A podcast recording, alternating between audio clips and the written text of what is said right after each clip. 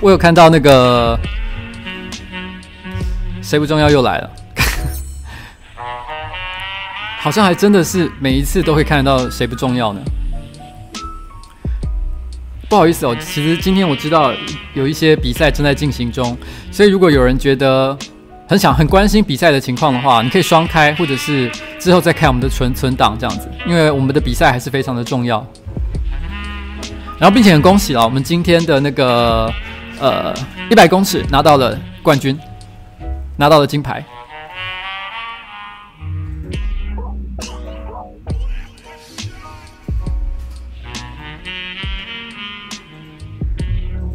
其实我今天有一点感冒的症状，所以喉咙有点痛，所以我大概我的今天的持续持续力会有一点点低，很快可能就会没电，所以今天节目应该会比较准时就就就结束了。因为感冒反而声音变好听吗？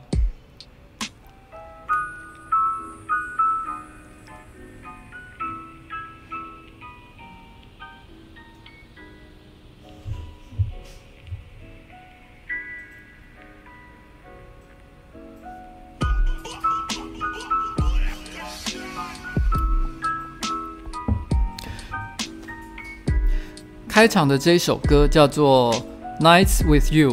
就是和你在一起的晚上。我有点想以后我的直播开场都用这一首歌好了，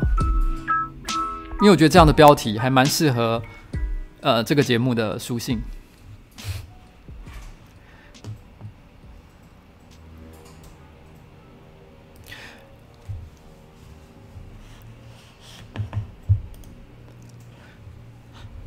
刚刚有人问我说：“这个我有没有小孩哦？”其实我没有小孩了，我虽然四十一岁，而且已经结婚了，可是没有小孩不是因为我不想生，单纯的只是因为生不出来哦。其实我我我我并没有去刻意的。做什么避孕的措施？但是就是顺顺其自然，但是但是就是没有生出来嘛。我想，但我有没有去做什么检查啦？所以到底是什么样的问题，我也不清楚。很可能是我个人，就是你知道吗？我的精虫不够健康，也可能是这样的问题。但不论是什么原因，就是目前还什么没什么迹象。但我个人非常非常的想要有一个可爱的小女儿。然后呃，如果可以的话，就是。我很希望能够生一个女儿，然后从小就把她照顾得很好，然后每天都把她打扮得很漂亮。然后呢，她成长的过程当中都有很多很多的男生迷恋她、喜欢她。可是她长大的时候，有一天会回来跟我讲说：“怎么办，爸爸？我觉得那些男人都比不上你。”哦，如果能够有像这样的得到一像这样的一个结果的话，我我内心就觉得太完美了，你知道吗？这是我人生当中就是最大的幸福。哦，这是我。不过我曾经。我没有说我要跟他做什么，我只是说他对爸爸的这个敬仰哦，就是跟山一样高，跟海一样深而已，像这样的一个感觉了。可是我曾经有一次跟一个女性朋友聊到这件事情，然后他们就说，基本上女儿是不会想跟爸爸讲这种话的。他他觉得他完全无法想象这件事情，但我个人还是把它当成我个人内心的一个最大的一个梦想这样子。然后，然后那个。可是我要我我我炫耀一件事情好了，就是小小的炫耀一下，绝对真人真事。就是我有一个妹妹，她大概小我两岁，然后她她在念大学的时候，然后因为长得还蛮可爱的，所以其实就蛮多男生喜欢她，然后追求她。然后我记得，我永远记得，我不知道她还记不记得，也许她会否认这件事情，但我很记得有一天，她突然之间就跟我聊天的时候提到一件事，说。他说怎么办？每次有当有有男生追他的时候，他总是忍不住拿那些男生跟我来比较，然后就会觉得好像他们都比不上我。这是真实故事。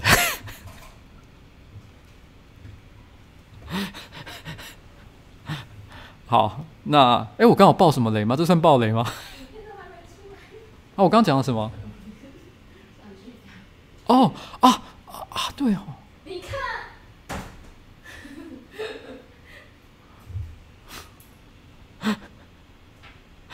关关刚突然好，算了，不要管关关讲的话。OK，呃，其实今天今天我想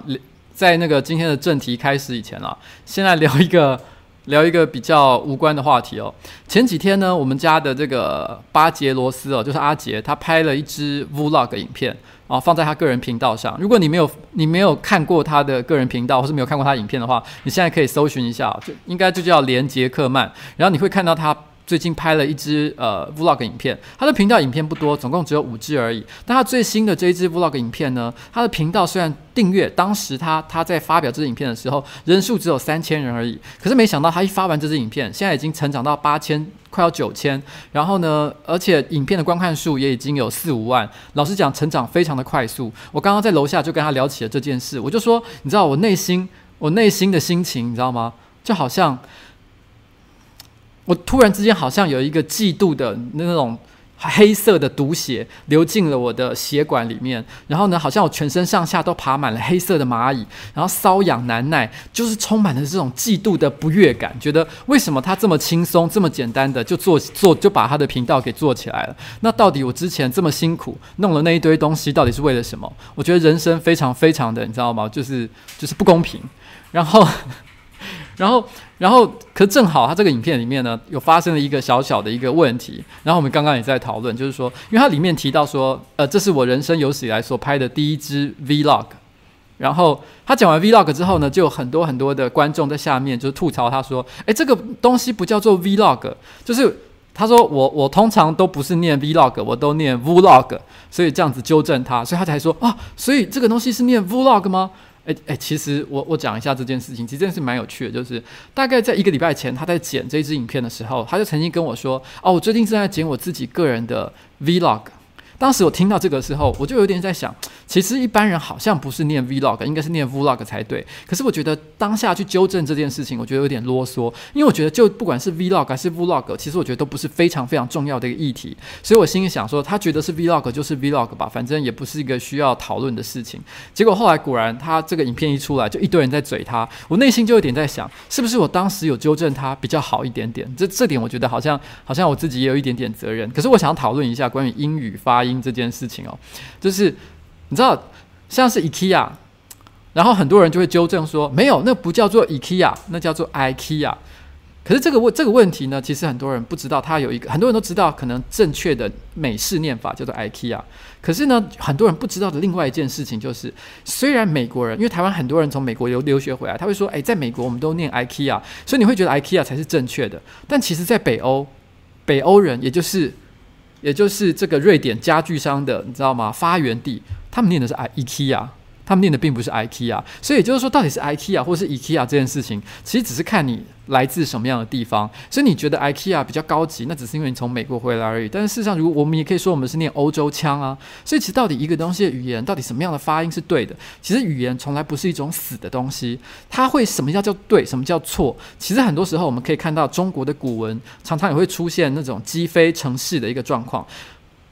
当年是错的，可是因为错的用法用了太久，现在也变成对的。所以你看到你现在的国语的词典，可能也都把很多以前是错的用法当成是正确的用法。所以其实语言本来就是一个不是死的东西，会不断的演化。有的时候呢，有的时候其实其实它就是只是看说究竟谁的文化诠释力比较大。譬如说现在这个世界美语的力量比较大，所以美语的念法才是对的。但事实上，其实这只是一个就是我刚刚说的，呃，这个。呃，语言的这个文化的诠释力量谁比较强的强的一个状态这样子，所以其实可以再举几个很容易念错的字来当例子，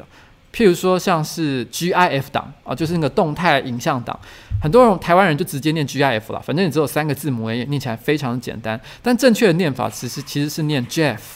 你知道听起来就很像一个人的名字，Jeff，哦，是不是这样听起来感觉非常的 sexy 呢？哦，可以跟着跟着我再念一次。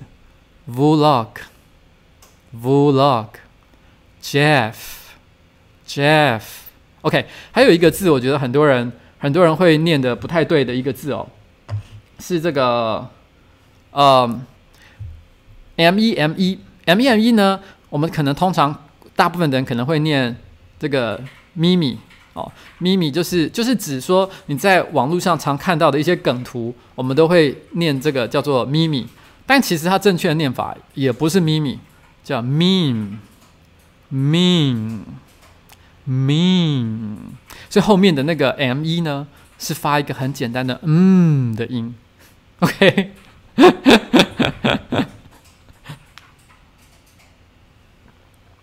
好了，这些东西讲起来，讲起来真的还有还有还有一个那个工程师很爱念的字，那个很多人都会念 catch，c a c h e 哦，其他正确的念法应该是 cash。然后好了，就这样，我不要讲太多了。这个并不是英语教学，那也不是今天的主题了。反正，OK，那个呃，我们来聊一下今天想要讲的主题哦。其实上个礼拜我在讲这个我的。在上讲上个礼拜主题的时候，曾经提到我在迪士尼上过班，后来发现我不止一个观众就说：“诶，叫我讲讲在迪士尼的一些工作经历。”因为我觉得对很多人来讲，迪士尼是一个很梦幻的一个一个工作场所嘛，所以可能对他充满好奇。很多时候我跟别人讲说我在迪士尼上班的时候，大家都以为我在讲的是迪士尼乐园，但事实上迪士尼乐园呢，只是整个迪士尼这个这个企业哦，它的。一小部分而已。事实上，迪士尼里面分很多很多不同的部门。那我并不是在乐园里面工作，所以我也没有穿米老鼠装跑来跑去。那我就是一个在一样在迪士尼的办公室里面打电脑的一个普通的一个职员。那这个我这个做这个工作呢，应该是在二零一二一三年左右之间的事情啊，所以其实已经有一段时间了。然后那时候。其实我在之前的不同的直播里面有稍微提过我是怎么进去这个迪士尼这家公司的。不过因为我觉得要为了要把这个故事说得非常的清楚，有一个基本的脉络，所以我还是会稍微的把我已经讲过的部分稍微再重新表述一遍哦。就是我当时是怎么加入迪士尼的呢？在那之前，我本来是在一家游戏公司，然后呢，在那家游戏公司的时候，我已经待到了第六、第七年。然后我本来哦是是呃在这公司里面算是非常的就是一个算是中心的一个员工了。然后呢，因为在科技业里面能在同一家公司待到六七年，其实是非常少见的一个情况。然后当时公司派我到菲律宾去出差，然后呢，为的是要在菲律宾成立一个一个类似分公司的组织，就是要在当地面试一些新人，所以他派我到菲律宾去住一小段时间。然后就在我去菲律宾的时候，然后我突然间，因为其实那时候公司发生了很多很多各式各样的政治斗争跟问题，然后我那时候本来就已经过得不是算很顺利，但是我到了菲律宾之后，我就发现有一个公司里面的高层，然后呢，在这个这个公司里面写黑函，然后呢，说我的坏话。当时我其实非常的生气，我本来并没有打算离开这个公司的。可是事实上，其实在我工作这六年之间，其实一直都有一些黑 hunter，就是猎头公司的人介绍我其他的工作。当时就包含了就是迪士尼的工作，然后我心里就想说，我非常的不爽，所以我就当天我就从菲律宾飞回台湾的时候，我记得是早上七点钟，我打电话给那个黑 hunter 说，我们八点钟约在一个咖啡厅的门口，我们直接把这个约给签完。就是工作的合约签完九点，我回到办公室，我就直接走进老板的办公室大，然后大门，然后直接跟他讲，我要离职，我要辞职。那个那时候我加入迪士尼的这件事情呢，内心是充满着一种复仇的感觉，因为我我就是觉得这个公司做对我做了一些我个人觉得不是很好的事情，所以我想要让他们知道，就是说。你知道吗？我可不是好欺负的，而且我很快的就让他们知道，我到了一个我觉得比原来公司更屌的地方，就大家都会觉得哇，名声很响亮的一个地方，就是叫迪士尼，就有点像是你刚跟一个呃，你跟一个你跟女孩子跟一个男朋友分手，你马上交一个比原来更帅更有钱的来气死他那样的感觉。然后，然后，所以当时我就我就做了一个这样的事情嘛，我就去加入了这个迪士尼。其实迪士尼的面试过程本身也是一个蛮有趣的事情。我在别的别的一个直播过的的里面，其实也有的也有讲过这件事。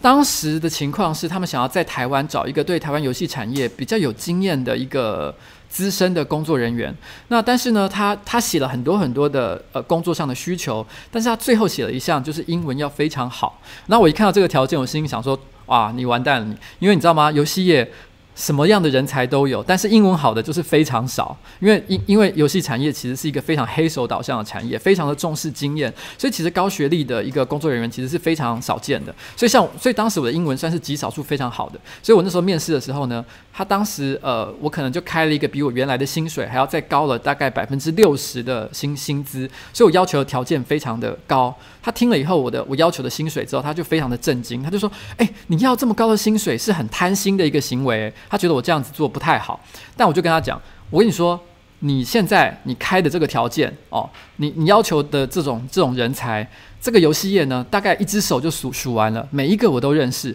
如果你找得到那些人，而且呢可以要到比我还低的薪水，你就去找，没关系。结果后来大概半个小时之后，他们就打电话跟我说，他们通过了我的这个这个求职，而且也同意了我的薪水。但是他老实说，到底游戏业是不是真的符合这个条件的人只有五个人？其实我也不知道，我也不是真的每个人都认识，我只知道真的很少。但是有的时候，你知道谈判的时候，你就是要稍微的带带出一点点独特的自信，然后呢，就好像赌博一样，有时候你就要 bluffing，你要稍微的吹牛一下，然后呢，在这种时候你就会获得很独特的一个利益。因为其实严格讲起来，就是赌他其实没有那么了解这个产业的情况，所以我就拿到了我要的条件，然后，然后呃。然后后来我到了迪士尼上班的时候，其实那段时间我还记得，大概是在九月、十月之间。为什么我记得这件事情呢？因为十月通常是呃台湾那个呃各大百货公司开始周年庆的时候，然后那个时候其实我发生了一个很重大的变故，因为某些原因，我和我的现在的老婆交往了二十年的女朋友分手了，在二零一二年、一三年的时候，呃。细节的原因不是我不能讲，或是我不敢讲。其实我很愿意坦诚讲这一切的故事，但是因为这牵涉到我老婆个人的隐私，所以她没有同意我讲之前，我就不能说这个故事。但是简单来说，就是那个时候我们分手了，然后我离开了我们一起同居的家里面，然后呢，我没有带，来不及带任何这个我的身上的衣物，所以我就趁着。那个那个周年庆的时候呢，赶紧去采购大概一个礼拜份的衣服，因为我那时候刚刚正准备要去迪士尼就任，但是我去的我去呃上上班的迪士尼呢，并不是台湾的迪士尼，是北京的迪士尼，所以当时我到任的第一件事情就是要搭飞机到北京迪士尼，所以我要赶快准备我的行李，然后我买了行李箱，新的行李箱，新的衣服，我就这样飞到北京去了。然后那个时候，呃，北京的天气已经开始慢慢在转凉，然后。然后，对，其实其实现在也是没有在开冷清的冷呃冷气的一个情况。然后我其实是敢讲了，我真的是敢讲，但是我就说这是因为老婆的关系啊，尊重我老婆的关系。然后我到了北京之后，然后我记得我那时候刚到北京嘛，那时候北京还没有所谓的滴滴打车这种东西，所以我印象很深刻的事情是，到了机场，我记得我看到一条非常。长的人龙都在等计程车，你知道我从来没有想象过会发生这种，哎，糟糕！我从来没有想象过会发生这种很很很很这种看到眼前这种一堆人潮在挤计程车，而且光是为了搭计程车离开这个机场就要花一个小时的情况，我那时候心里想说，这个地方真的是人能待的吗？我光是你知道到了这个地方，我已经。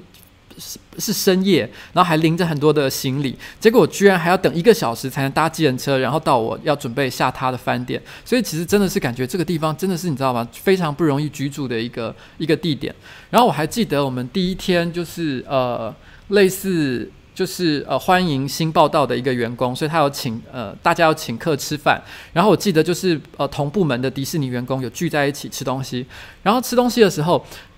因为都是北京人嘛，都呃或者是呃东北啊的一些来的女孩子什么之类的，所以所以其实他们都对台湾比较不了解，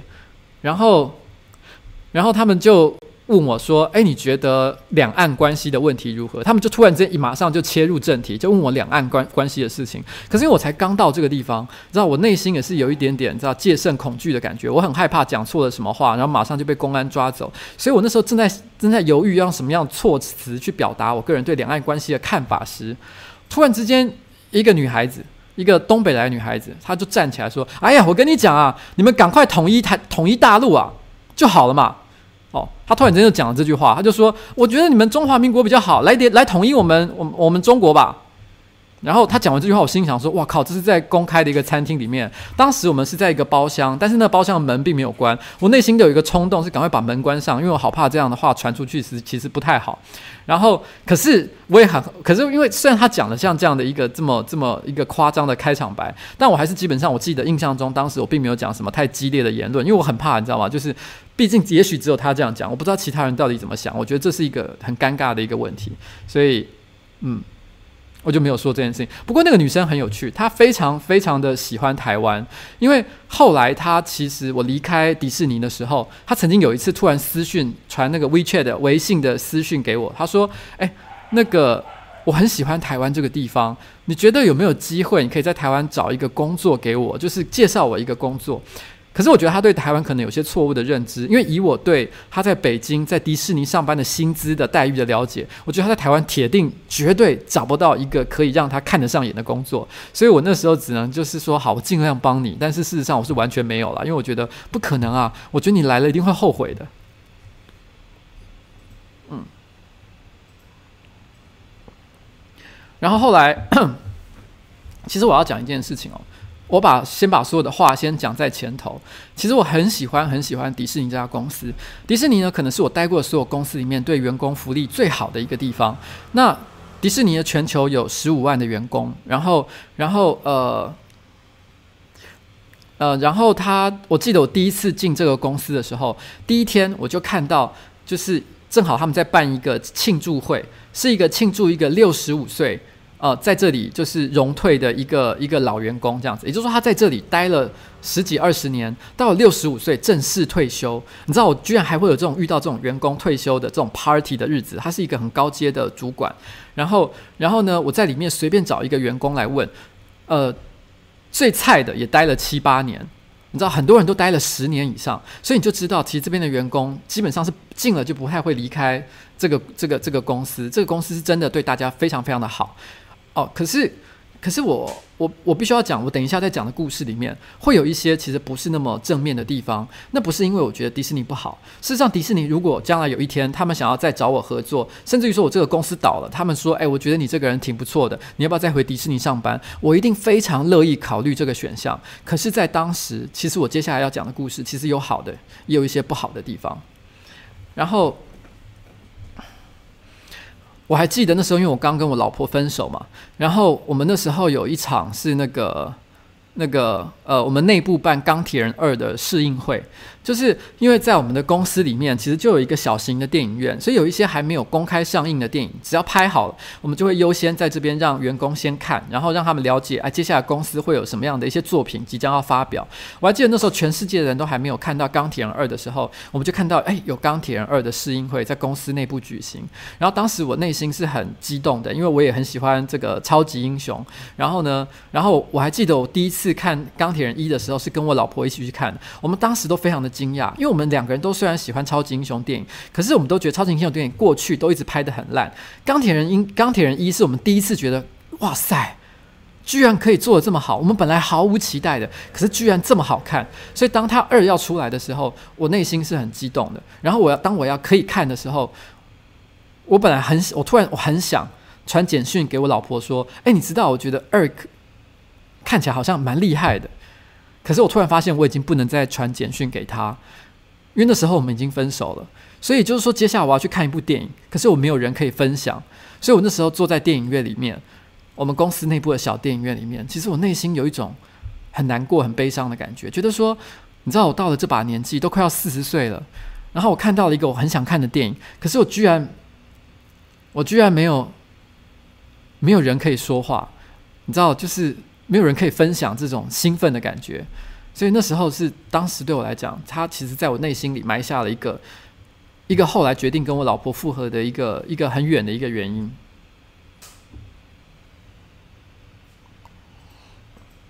然后我还记得我在呃那个时候在北京，我有待到冬天，然后呃北京的冬天非常非常的冷，然后走在路上就是那种。皮那种冷风吹过来，你会觉得整个皮肤要裂掉那种感觉。然后那时候我记得有一次也是吃完饭，然后到了蛮晚的时间。你知道那个北京的生活状态跟台湾是完全不一样的，是是。不像台湾到处随手就可以招计程车，然后就可以回家。没有，那边计程车是非常非常的稀缺的一种资源。然后就是你走很久都未必看得到一台计程车。我还记得我那时候就在非常寒冷的街道上走了快四十分钟，还是招不到一台计程车。然后呢，可是因为北京非常大，基本上我很难真的光用走的就走回我家，所以所以其实那时候真的觉得非常的绝望，觉得走四分钟我还看不到一台计程车是怎样。好不容易到了第四十分钟的时候，我看到了唯一一台计程车终于出现在我的旁边，我非常的兴奋，我赶赶紧对他挥手。就在这个时候，突然一个大妈一个箭步冲冲过来，就在我面前，就在我面前，我已经把门都打开了，她直接就坐进去，完全都完全没有什么，就是遵守这个这个礼让，就是一个先后秩序的一个规则。我那时候就觉得说，天哪，这个地方真的是人呆的吗？我那时候觉得，你知道吗？因为我们台湾人刚去，我们可能都是用台湾的逻辑在那里生活，可那里完全不是这个样子。那个时候还没有像现在一样，现在因为因为北京有了很多新的一些新创服务，所以已经解决了一些呃这种类型的交通问题。可当时真的就是在一个。这样非常非常野蛮的一个情况，然后，然后我后来大概走了快又快差不多一个小时，然后我才终于回到，就是找到回家的方法。我还记得那时候真的是觉得哇，北京真的住起来非常非常的困难。后来我们其实呃回到台湾之后，又发生了一些事情，因为其实我在北京的工作，其实是在迪士尼的工作，呃。是做所谓的智慧财产授授权啊、智慧财产授权的意思就是说，如果有任何人想要做迪士尼的一些智慧财产的衍生性的商品的时候，他就可以来跟我谈。哦，我举个例子来讲，迪士尼它是全世界最大的呃智慧财产的一个拥有者哦，它可能拥有像是譬如说米老鼠啊、公主啊各种。各种公主系列啊，迪士尼公主系列，或者是 Pixar 啊，或者是漫威啊，或者是甚至星际大战啊，这些全部都是那个迪士尼所拥有的 IP。然后，如果有任何人就觉得讲有人想要做这个漫威超级英雄的这个呃手机游戏，那可能就要来跟我谈啊、这个授权的工作。但当时因为我是一个台湾人，他们找我这个台湾过去，就是希望我去经营台湾市场。只是我直属的这个公司部门是北京这个这个办公室单位。可是当时这个工作，我必须要说，其实我觉得，如果有待过外商企业的人就会知道，其实，在外商企业有一个非常呃，我觉得在台湾啦，在外商公司上班会有一个很辛苦的地方，就是说，因为大部分的在台湾的这个外商的的的呃经理，或者是高阶呃管中阶的管理人员，或者是呃外商呃公司在台湾分公司的一些职员。他们通常都是呃位阶比较低的，相较全全呃全世界，就是这个全球企业的这个体系里面，通常台湾分公司都是属于呃大中华办公室下面的一部分，或者是亚洲办公室的一部分。那因为台湾市场呢，其实相对来讲比较小。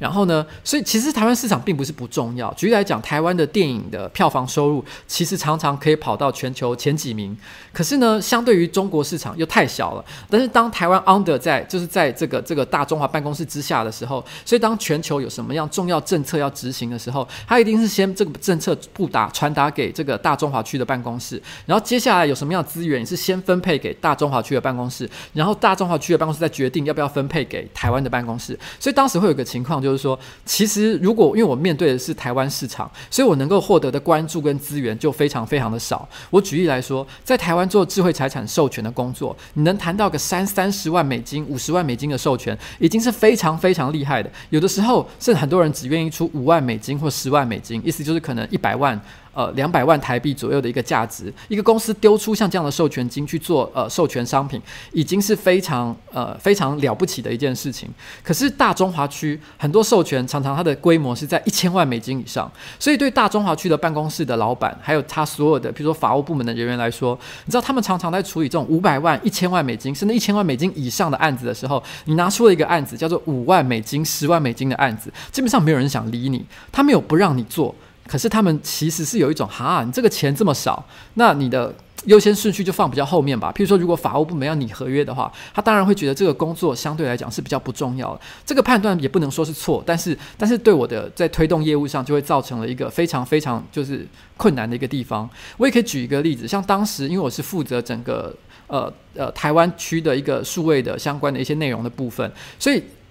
呃，严格讲起来，我是做授权这一块，但是呢，他们也顺便很顺便的把公司的官网的管理的工作丢给了我，因为你知道，外商企业也有一个很独特的文化，就是外商企业里面几乎有会有一堆的 manager，会有一堆的经理，可是很多经理下面都没有员工，因为他们觉得很多工作都是发包出去就好了。譬如说你要做网网站好了，我们有一个固定的外包公司，我们我们给他非常多的钱，非常多的预算，然后呢，因为我们会觉得在家里养人很麻烦哦，管理本身也是一种成本，所以呢，我们可以把很多工作用很高的单价外包外包给别人做，但是我们也不想多养任何一个比较小的职员，所以你会看到很多的就是经理会要处理非常非常多各式各样稀奇古怪的业务，所以当时官网就是由我来管理。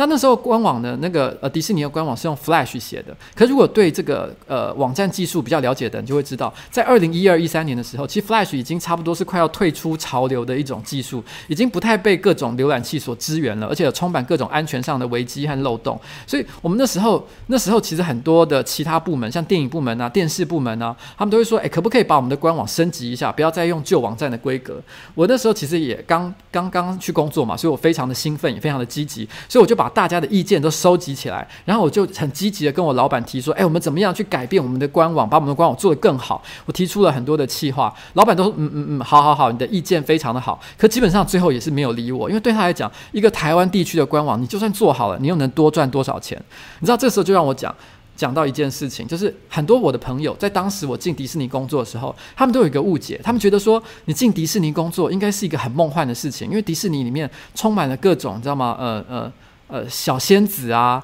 然后白雪公主啊，然后米老鼠啊，然后 Pixar 的动画啊，所以一定是个充满梦幻跟理想的地方。可其实不是这样子的，在迪士尼里面，它里面的人会分成两种人，一种是负责烧钱的，就是做理想的那一群人。譬如说，他们可能拍动画，然后拍电影，然后，然后呢，他们试着可以呃呃呃花很多很多的钱，然后呢，做出了一个成功的一个智慧财产，譬如说漫威超级英雄之后，然后呢，会有另外一批人。他负责要把这个钱赚出来，哦，就是他已经烧烧钱做出了一个成功的 IP 嘛，另外一批人就要试着去想办法赚出更多的钱，哦，榨榨干这个所有 IP 的剩余价值。那我就是属于另外一批的那一群人，所以老板基本上每天打电话给我，谈的也都是钱相关的事情，一点都没有任何梦幻的地方可言。所以我当时其实是有一点点。我其实是有一点点郁闷的，因为当时我在公司里面试着推动很多的业务，可是我可以感觉到，其实公司能给我的资源非常少，所以我其实我那时候甚至于就是一度，因为我我常常有时候要往返于北京跟台湾之间，那我到台湾的时候，因为老板不在身边嘛，有时候我带着一个人的笔电，带着笔电，我就一个人到。海边的咖啡厅，然后坐在那边办公。反正我其实还是一直在回 email，然后呢，随时也在打电话。可是反正也没有人知道我在哪里，所以我就在北海岸的海海边，然后呢，看着海，一边一边工作。我我没有觉得我有在代工啊，反正就是我单纯只是当时我就觉得，其实我那种内心有一点点灰暗，觉得说好像不知道自己在自己不不知道自己在做什么，觉得好像没有真正在实践自己理想的感觉。然后呢，这个可是就在那个时候，我的职场这个生涯发生了一个很重大的一个变化。我突然之间有一天，我我我在那个办公室里面的时候，然后我经过一个那时候在台湾的办公室，然后我记得有一个妈妈哦，一个大概三十五岁左右的，已经有两个小孩的妈妈，她在跟她的旁边的呃女性同事在聊《神魔之塔》这款这款游戏。当时呢，我没有玩《神魔之塔》这款游戏，可是我看他们两个聊得这么热热烈的感觉，我突然在想，《神魔之塔》我知道它很红，可是我没想到连一个家庭主妇都玩得这么开心，所以我想这个游戏一定非常非常的厉害。然后我那时候突然又有一个想法。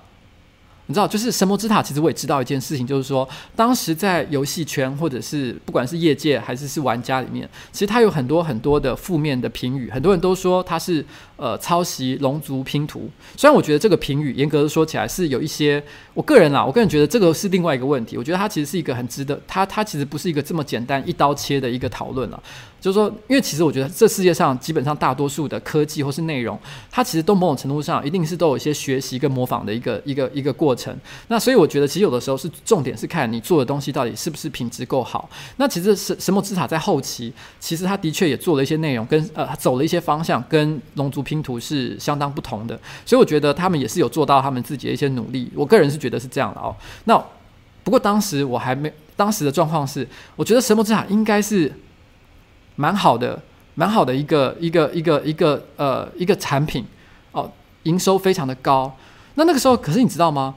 在谈这种呃业务谈判的时候，你有时候卖一个东西给别人的时候，并不是一因为一个人有钱，他就愿意去买你的东西。因为其实台湾很多游戏公司也很有钱，可他们一样不愿意出就是五十万、一百万美金以上的价值去跟人家谈这种智慧财产的授权的的事情嘛。这种业务一直都很难谈。然后，可是我当时突然在想一件事情，我觉得神魔之塔它一直都背负着一个抄袭的一个一个恶名，所以我觉得，呃，这个老板他的内心一定有一种，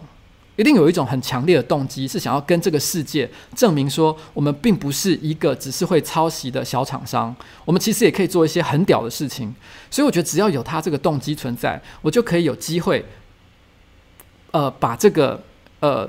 智慧财产。哦，把这个迪士尼的智慧财产，然后呢，用一个更好的价格，然后呢，卖给他，他应该是会有机会，有也有意愿想要去买的。所以我就辗转透过一些业界朋友的介绍，然后我就联络上了这个神魔之塔的 Terry，然后我就跟他出来约吃饭。吃饭之后，果然就聊得非常愉快。所以我那时候就促成了，呃，台湾迪士尼这边有史以来最高的一个授权金额的一个合作。我不能讲金额到底多少钱，但当时的确是你知道吗？过去十年来。台湾迪士尼从来不曾出现过的一个很高、很高层的、很高的一个价值的一个合作，因为我那时候就是觉得这个人他一定内心有一个很动，他想要证明他可以做一些更好的事情，所以我只要能够告诉他，跟迪士尼这样的国际知名大厂合作，就可以让他改变玩家或是整个业界对他的观感，让他让人家觉得他真的能够做到一些厉害的事情，所以我那时候。就去推动了像这样的一个事情，然后也的确就推动起来了。所以我当时的确有一种志得意满的感觉。我说：“你看，虽然我前面做的这么辛苦，我在台湾一直做不出什么样了不起的业务，可是我推出了一个台湾有史以来最高授权金额的一个合作案，这下子老板也不能够再忽视我的存在了。所以的确，我打电话给老板的时候，我老板也非常的兴奋，马上就说他想要跟我一起飞到这个这个这个香港去跟 Terry 来见面。”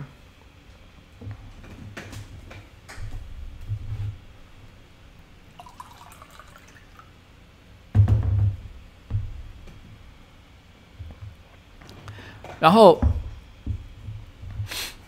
可是我们在这个，因为要谈这种授权合约，其实毕竟不是一天两天就可以谈完的，所以我们他大概过程也谈了大概将近差不多两三个月左右的一个时间。然后，然后我印象很深刻的是。我们谈到了第二、第三个月的时候，因为在那之谈的过程当中，我们一直每天都会有一些书信上的往返，写 email 或者偶尔会打电话，每个礼拜都一定会有一些进度，可能要拟合约，合约哪里有一些大家觉得不好的地方，我们会修改，会怎么样，会去调整。我们一直都有一些沟通的过程。可是，在到快第三个月的时候，突然有一个礼拜音讯全无，不管是呃。呃，Mayhead 那边就是什么之塔这边，或者是我的上海跟北京的同事这边，因为我们都会，因为其实迪士尼的总部是在上海，并不是在北京。那我当时只是隶属于北京办公室，然后你就会发现，诶，北京办公室的同事、上海的同事，还有 Mayhead 那边，突然之间都没有跟我没有跟我在联络，有任何相关的一些进度。我突然之间有一种很毛毛的感觉，我觉得整件事情怪怪的。我忍不住私下打了一通电话给 Mayhead 的 Terry。我就问他说：“你可以告诉我，老实告诉我，到底发生了什么事吗？”Terry 就跟我讲，他说：“呃，我的一位上海同事，哦，也是跟我一样做智慧财产授权工作的人，跟他说，接下来不用跟我谈了，直接跟他谈就好。”我当时听了以后非常的震惊，因为这表示我辛苦了这么久，从一开始就是我想到这个 idea，也是一开始我去接触的这个案子。突然之间，一个上海的同事就这样整晚规划 punky，就这样拿去做了。你知道我当下就体会到、体验到了一件事情，就是我在这个公司啊，没有任何的价值。如果我不走，他们迟早也会赶我走。这根本没有我存在的一个空间，我根本已经搞不清楚他们当初一开始是为了什么要找我来这个地方上班。然后，这个这个上海的同事，他其实是我老板的，算是很亲信的一个左右手，所以我知道被这个东西被他接走的时候，一定是我老板也同意的一个状况，所以我知道这件事情已经无可转还。所以我后来就对这个工作产生了就是非常的倦怠的感觉。那我就觉得说我已经没什么好努力的地方嘛。然后我那时候就开始决定，就是我开始在找其他的工作机会。我那时候其实有去找像是 Google 或者是新加坡的 Facebook 一些其他的比较类似的一些外商企业的工作。然后，呃，因为我已经确定要离开这个公司了，所以其实我也打电话给我身曾经合作过的一些合作伙伴。然后，呃，我就跟他们说，呃。这个这个礼拜呢，就是就是呃下个月我就会离开这个公司。那很谢谢他们过去的照顾，我就开始跟他们讲这个事情。最后我跟 Mayhead 的老板 Terry 讲这件事情的时候，他有他迟疑了一会，他突然之间跟我说：“我给你一张机票，我请我的助理订一张机票，要让你直接飞来香港，你来跟我谈。”然后我跟他谈，我去了香港之后，我才知道原来他想跟我谈，他想雇佣我。他因为那个时候呢，这个 Mayhead 并没有台湾的分公司，然后他一直很希望找一个人来帮他建立台湾分公司，一个他觉得对台湾游戏产业很熟，他又觉得可以信任的一个对象。他那时候因为觉得可能是我是一个他觉得跟他合作过，他觉得很满意的一个一个人嘛，所以他就觉得说他要给我这个工作的一个机会，所以我那时候就也毫不犹豫的，我就立刻跳离这个，我就离开迪士尼，然后我就加入 Mayhead，然后那个上海把这个 case 抢走的同事。我我也没有刻意去跟他讲，但是隔了一个月之后，他就发现接下来所有跟 Mayhead 谈合约的过程，就是由我来主导了。就是一瞬之间，你知道吗？主客突然就易位了，我变成是那个要付给呃付授权金给他的那个人。然后呢，因为还没有正式完成合作，所以这个时候呢，我才是真正的老大。我知道你知道吗？我要讲的事情就是说。我觉得这段工作历程其实对我来讲是一个，你知道吗？是一个很精，对我来说是一个很很刺激的一个冒险历程。就是他我他我去迪士尼这件事情，还有我离开迪士尼这件事情，其实对我来说都是一段复仇的过程，而且我都觉得过得很爽，因为我都其实都有一种知道用用美国人的讲法，就是 in your face，你知道吗？就是你看接招。可是这个故事并没有完，那后面还有一个。很有趣的发展。我到了，我到了 Mayhead 上班之后，那当然那个上海的同事就会觉得说，啊，好像应该要跟我打好关系。然后呢，他们就做了一件事情，就是他就那个上海的同事，他突然之间就打了一通电话给我，他说：“哎，我我我下个礼拜要到台北去，那我跟你约吃饭好不好？”那我心里想说，我觉得这个人也不要太小气。虽然我知道他之前搞过我，可是我觉得接下来还是要合作的嘛。我们还是在商言商，所以他约我吃饭，当然就是很大方的说好啊，那我们去吃饭就好了，所以没关系这样子。所以我就说我们来吃饭吧。然后结果他跟我约好要吃饭之后，他才刚打完电话，第二天我又接到另外一个电话，他是上海的另外一位同事。哦，这个同事呢，之前我跟他的交集比较少。但是他做的跟工工作跟我们一样，也是谈授权相关的工作。然后也简单的讲，就是我们三个人其实在当时公司里面的业务内容是很相近的，所以有一点点竞争的关系。只是抢走我的，我抢走我那个 case 的人，我叫他 A 好了。另外一个人叫做 B，他也打电话来跟我说：“哎，那个瓜吉，我跟你讲，我下礼拜正好也要去台北一趟，然后呢，我跟你约一个吃饭的时间，好不好？”我心想说，为什么他突然间也要跟我约吃饭？不过我觉得也没关系嘛，那就一起吃个饭好了。所以我也跟他约了一个时间。所以一个人可能约在礼拜二，另外一个约在礼拜三。我觉得他们两个人好像彼此都不知道他们在同一个礼拜要飞来台北这件事情。然后呢，结果我就可能跟我先跟 A 在礼拜二吃饭。吃饭的时候呢，A 就开始跟我讲，他就说：“你知道吗？你之前在迪士尼工作的时候，我真的很欣赏你，你是一个很有能力的人。”但是呢，你知道发生了这种很遗憾的事情哦，就是你的 case 被搞掉，种种这些事情，你知道吗？都是因为 B 在背后一直捅你的刀，然后呢，他一直在讲你的坏话，然后呢，老板后来就变得很不喜欢你，所以实在也不是我故意的，希望你可以体谅我的一个行为。然后他开始跟我讲这些事情，那我也是笑笑的听他讲完。然后呢，第二天我就跟 B 吃饭。B 就跟我说：“我跟你讲，你之前在迪士尼的时候，我真的觉得你是一个很有才华的人。可是呢，那个 A 一直在搞你，你看他最后把你的 case 抢走，他一直在老板面前讲你的坏话。然后，我当时内心心想说：你们这两个人真的好好笑哦。就是我，也许有一个人讲的是真话，也许，但不管是怎么样，我觉得我没有任何一个人会相信，你知道吗？我心里想说，你们。”你们这些人通通都去吃大便好了。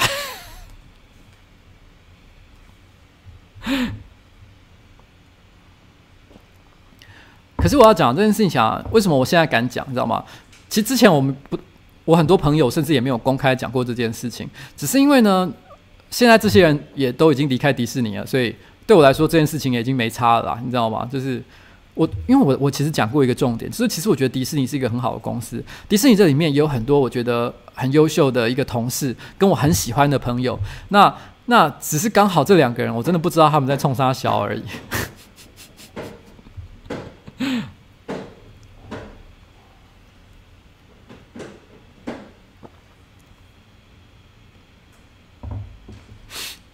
嗯，我觉得其实后来我转去神魔之塔工作，那我其实也是算是经，也是经历了一个我觉得很有趣的一个历程了。那因为神魔之塔说真的，它其实。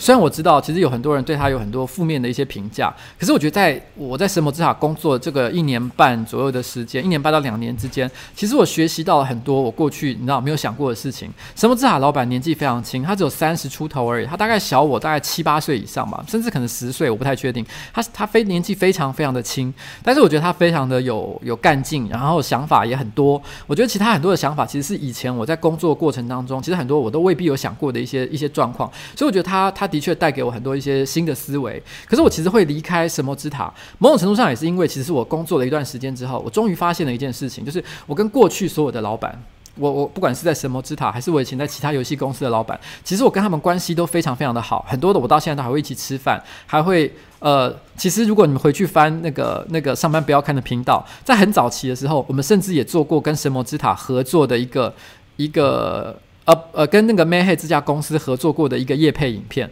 那你就可以知道说，其实那个老板对我来讲，他还有把案件丢给我做，表示说我们的关系其实是不错的。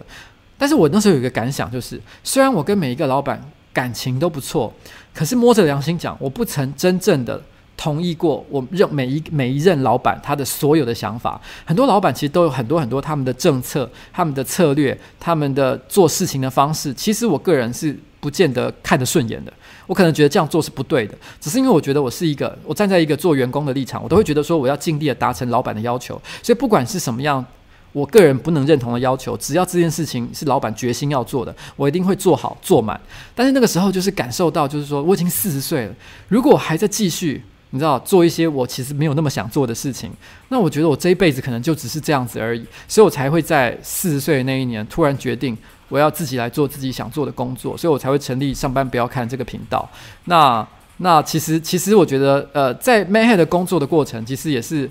也是得到了很多很有趣的一些经验啦。但我这边不能讲太深的原因是。因为毕竟现在这个公司呢，它还在持续的一个一个稳健的营运当中。那我讲的任何事情，其实也有可能会影响到这个公司的状况，并不是说我要讲他什么坏话。但是我觉得他的老板未必现在可能很希望我去谈他里面公司内部的一些状况，所以我就会暂时有些保留。嗯，希望给大家一些机会，就这样子。嗯。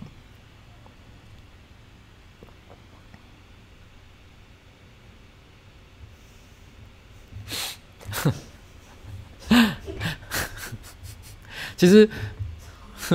其实关关现在在后面跟我抱怨说他热到快要受不了了。然后，对啊，这个地方，嗯，希望夏天赶快赶快过去就是了。男篮我们终于赢韩国了，至少比棒球好一些。好了，不然关关你开冷气好了，其实我也没差啊。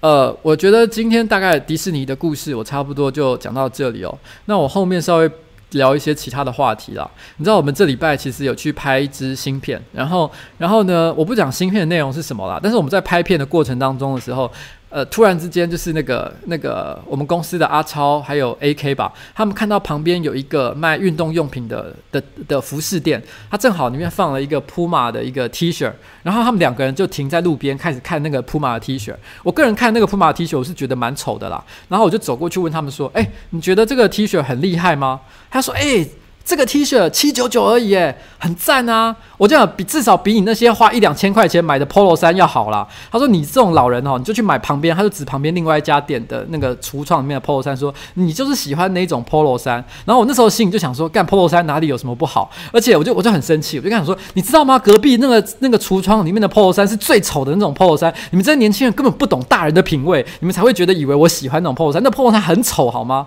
你知道吗？就是我后来。”后来才我后来才第一次发现一件事情，就是其实我的确还蛮常蛮常穿穿这个 Polo 衫的，但是在他们眼中，原来觉得 Polo 衫是一种非常老气的东西啊。这件事情我倒是倒是前所呃，我倒是从来没有预料到这件事情。不过讲到这件事情啊，我就后来就跟他们讲，就说其实我穿衣服是有一个逻辑在的。我如果今天呢没有打算跟任何人见面。我可能就是做自己的事情，我不用开会，然后呢，然后就是就是剪自己的片子的话，我那一天通常会穿 T 恤来上班，就是最普通的圆领 T 恤，因为我就我就不会呃不需要太太拘谨嘛。但如果说我觉得今天有需要见一个比较重要的客人，然后呢，可是我又不想太拘谨哦，看起来很正式，那我就会穿。Polo 衫，因为 Polo 衫感觉上就比较不是有，至少有一个领子在，你感觉上比较稍微正式一点点，但是也没有到说非常的让人觉得拘谨。但如果真的超级重要的客人的时候呢，我就会穿衬衫。所以你只要看我今天穿什么样不同的衣服哦，还有一些很不重要、很不重要的客人，我觉得不需或者是不需要对他礼貌的客人，我也会穿 T 恤出来跟他见面。所以当你今天看到今天有客人来拜访，你只要看我今天穿什么样的衣服，你就会知道我今天的态度到底是什么。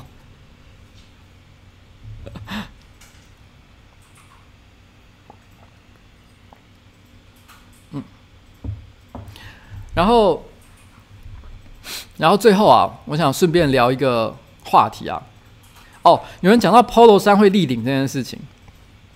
我要讲一件事。我觉得 Polo 衫立领是很愚蠢、很愚蠢的一件事。就我的理解啊。我我有一次看到有一篇专访，然后那个叫做有一个叫做妥宗康的艺人，他曾经说，他说他觉得他个人认知啊，把这个穿 Polo 衫的时候把衣领立起来，他说这个流行应该是他带起来的，但是他说他现在早就都不做这件事情了，他也不知道为什么路上还是很多人会把衣领立起来，他个人觉得这个已经早就也不是什么潮流的事情，只是还是很多中年人常常会用自以为帅的方式把这个 Polo 衫立起来，我个人也是这样觉得啦，我每次只要看到有人这样做，我都心里想说，你是不是？你真的是自以为自己很帅吗？好了，这只是一个一一个提到一个话题了哦。然后，然后我今天本来想要那个顺便在最后讲一件事情。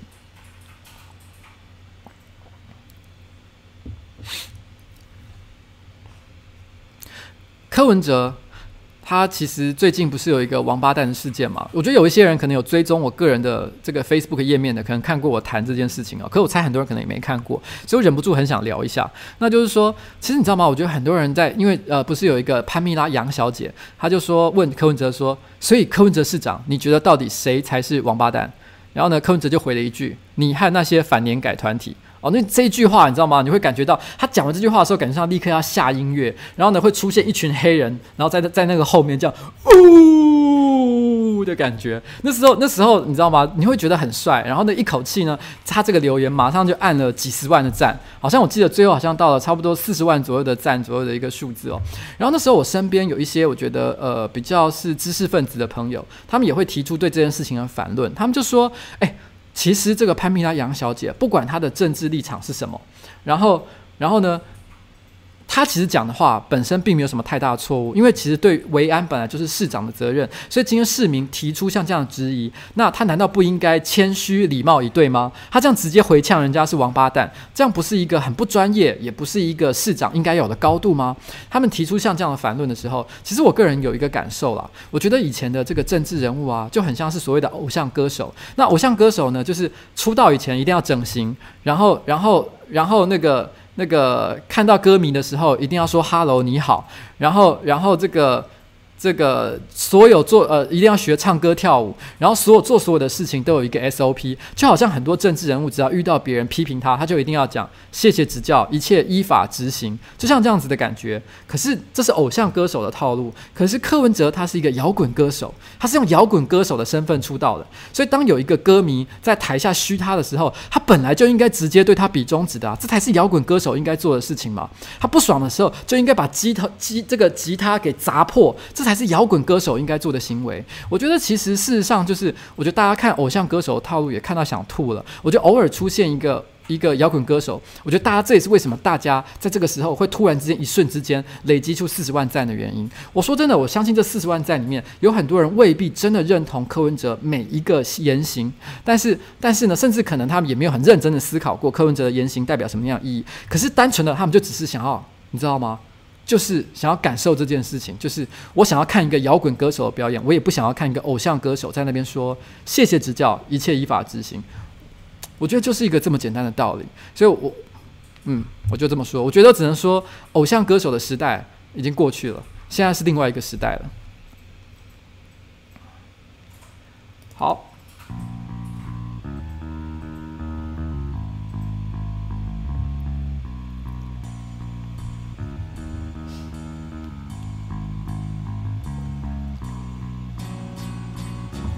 那我们接下来呢？我要放一首歌哦。这首歌我非常非常的喜欢，叫做《Only in Dreams》，是一个叫做 Weezer 的团体所唱的。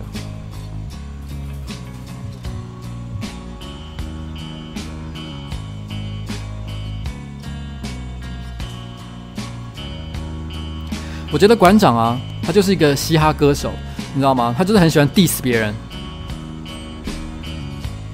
说老实话，馆长的很多政治理念，我其实非常的不能认同。可是我承认一件事情，这个时代大家就是想看这样的表演。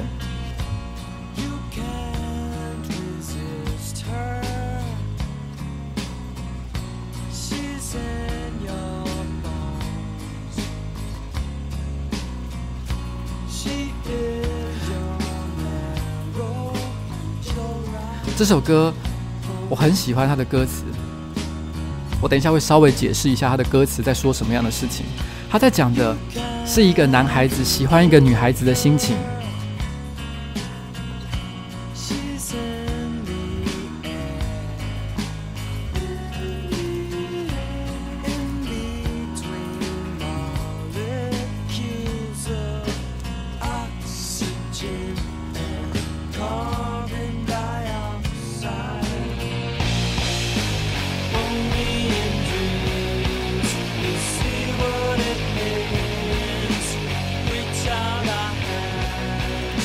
这首歌呢，其实是在讲说，一个男孩子很喜欢一个女孩子，但他不敢跟她说，他只有在梦里面才敢跟她告白。他说他在梦里面梦见他跟她，呃，他在一个舞会上碰见这个女孩子，然后他想要跟她一起跳舞，他邀请她跳舞。他邀请她跳舞的时候，他发现这个女孩子浮在半空中，然后他心里就想，还好。幸好你是一个浮在半空中的人，不然的话，我一定会把你的脚趾、脚趾头的指甲踩成一千个碎片。你知道我听到这段歌词的时候，你知道我觉得这个歌词形容真的是太美了。他好像就是在讲，你知道这个男孩子的那种、那种，你知道吗？那种脆弱的、很玻璃的那种心情。他们觉得他们很想跟一个女孩子告白，想要邀请她跳舞，可是说不出口。然后。然后呢，所以这个女孩子对他来说就像是一个浮在半空中的非常梦幻的人物。可是对他来讲，至少这样子也好，因为那这样子梦就不会破碎了。他不会发现他不会跳舞，不会踩到他的脚，他的脚指甲也不会碎成一千个碎片。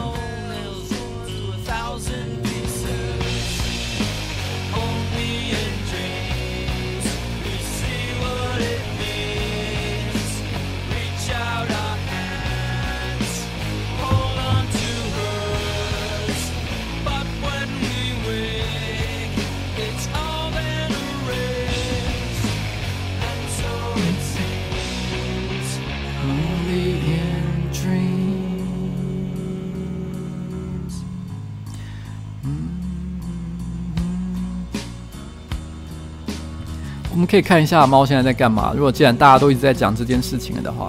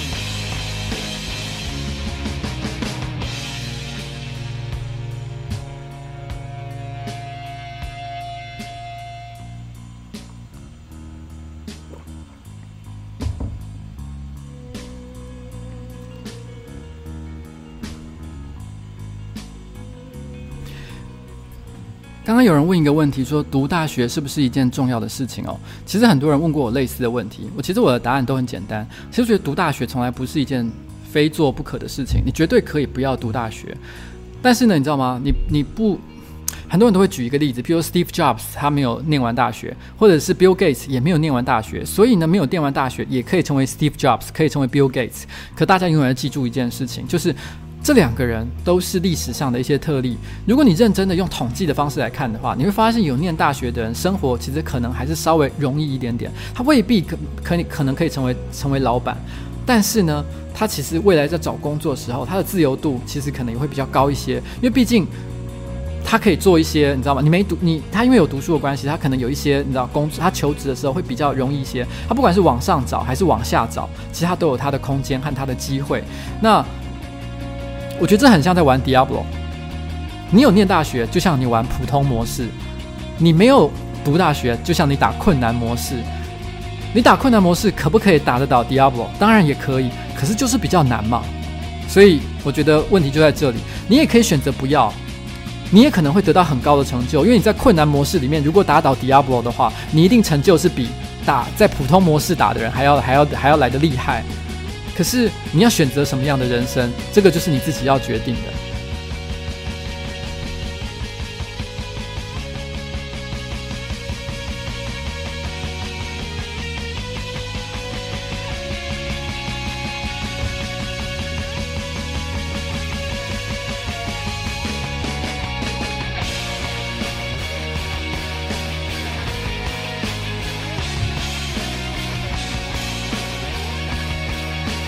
很喜欢这首歌的地方，就是它的后半啊，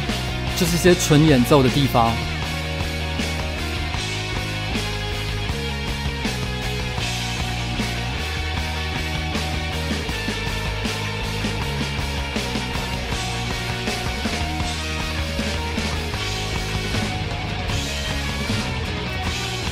他们还有没有迟到？因为这个礼拜他们拍片很辛苦啦。所以他们每天都迟到，我也没说什么。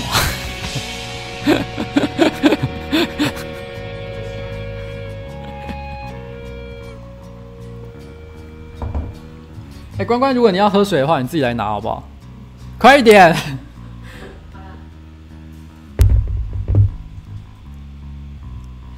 其实台湾独立乐团啊。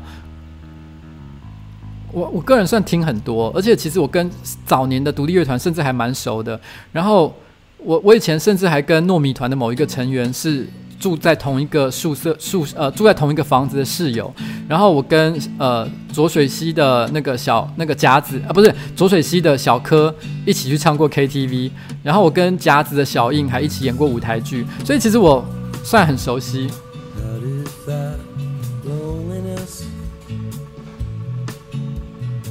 这首歌呢是 Wilco 的《How to Fight Loneliness》，如何才能够对抗寂寞？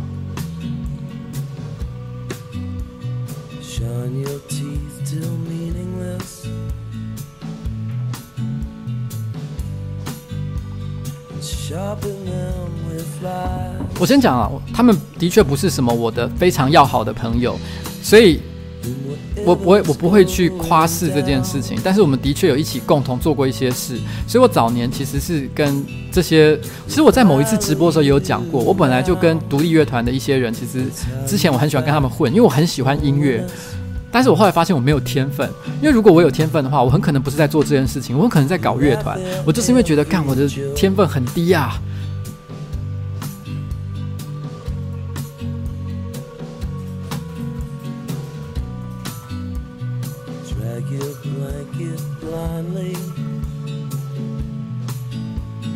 我高中的时候打过非常多的工，其实你知道打工，我觉得对你绝对有一些帮助。可是问题是，你要你要看你有办法兼顾你的人生，因为毕竟我觉得高中，因为每个人他高中的呃念书的方式毕竟不是很相同嘛。你所谓的打工也有很多种不同的类型。那如果你能够保持一个平衡在的话，我觉得当然是一件很好的事情啊。因为我自己也打过很多工，那我现在不是走到了今天这个地步，看起来也还算不错嘛。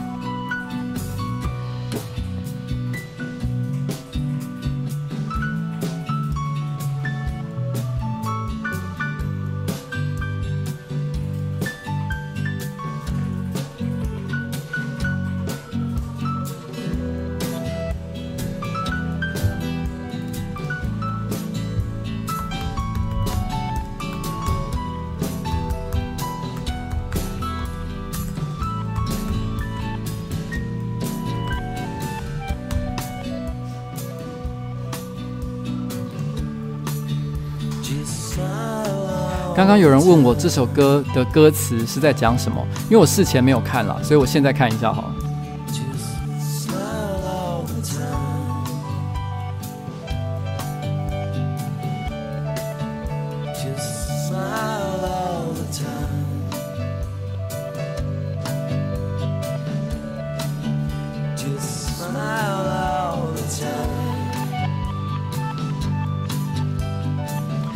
其实他，因为我现在很快速的浏览一下他的歌词，其实蛮简单的。他大致上是在说，你要怎么样对抗你的寂寞呢？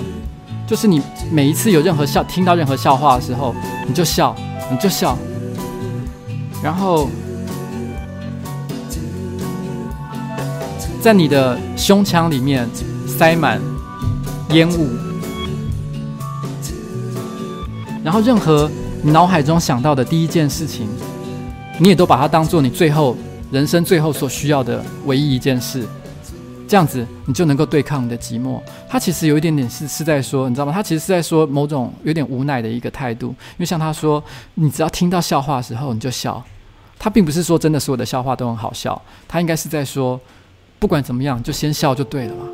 假装一切都没有事情，然后抽根烟。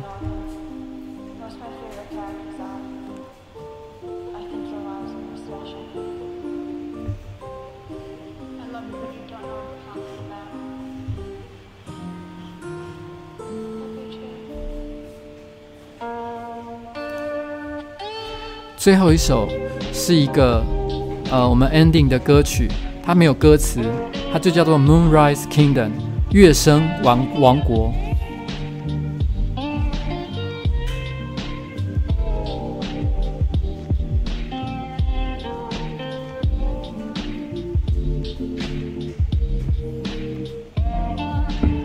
其实我有听。金属听的不多，但我有。我今天本来一度也想要放某一首金属歌，可是我仔细一想，我觉得气氛不太对劲。我觉得好像放在我今天所讲所有一切里面，然后突然之间放一首重金属，气氛太怪了。尤其是现在是比较晚的时候，所以我想一想，算了，还是不要放重金属好了。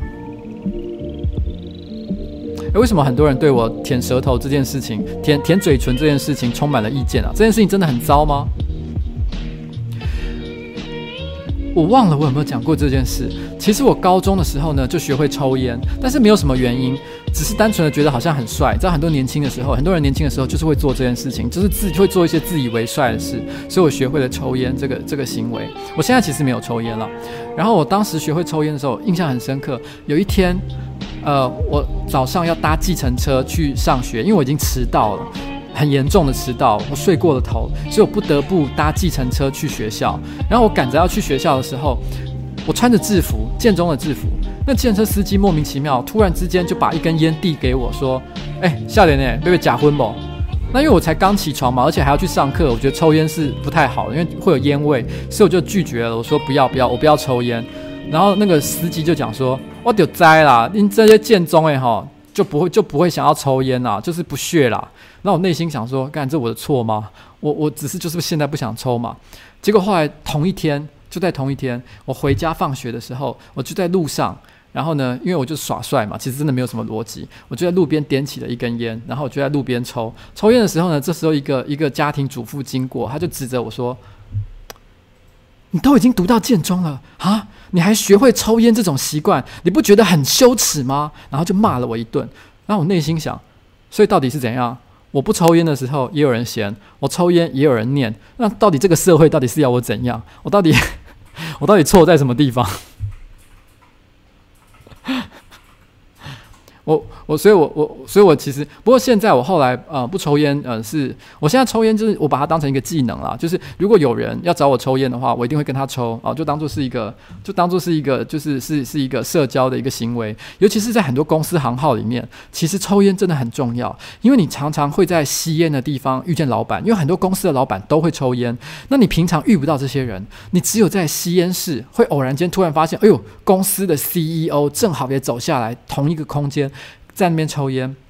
如果你遇见他的次数够多，你就可以跟他打个招呼，然后打个招呼之后，你就可以跟他聊一些天，搞不好他就会觉得你这个少年郎我够小，然后你就有了一些你本来没有的一些机会，然后呢，或者是至少你可以在那里听到一些有趣的八卦，所以可能对你的工作都有一些帮助。所以我觉得一个上班族呢，会这个抽烟这项技能，其实我觉得是蛮好的。哦。我并不觉得我我完全不会给他做任何价值的判断，但是我觉得你把它当成技能就好了，你不用把它当成一个习惯。但是当成习惯呢，我也不会说有什么不好啦，因为我们公司也是有些人哦，呃，没有啊，我们公司没有人会抽烟，对不起，我我讲错了，没有没有没有这种人。好，就这样，嗯，好了，那今天的这个这个呃，我今天的直播就到此告一个段落，因为今天我真的呃。喉咙状况非常的不好，也谢谢大家陪我到这个时间点。那我们今天的第十四次的这个瓜吉的这个人生晚长呢，就到此告一个段段落啦。那谢谢大家，晚安。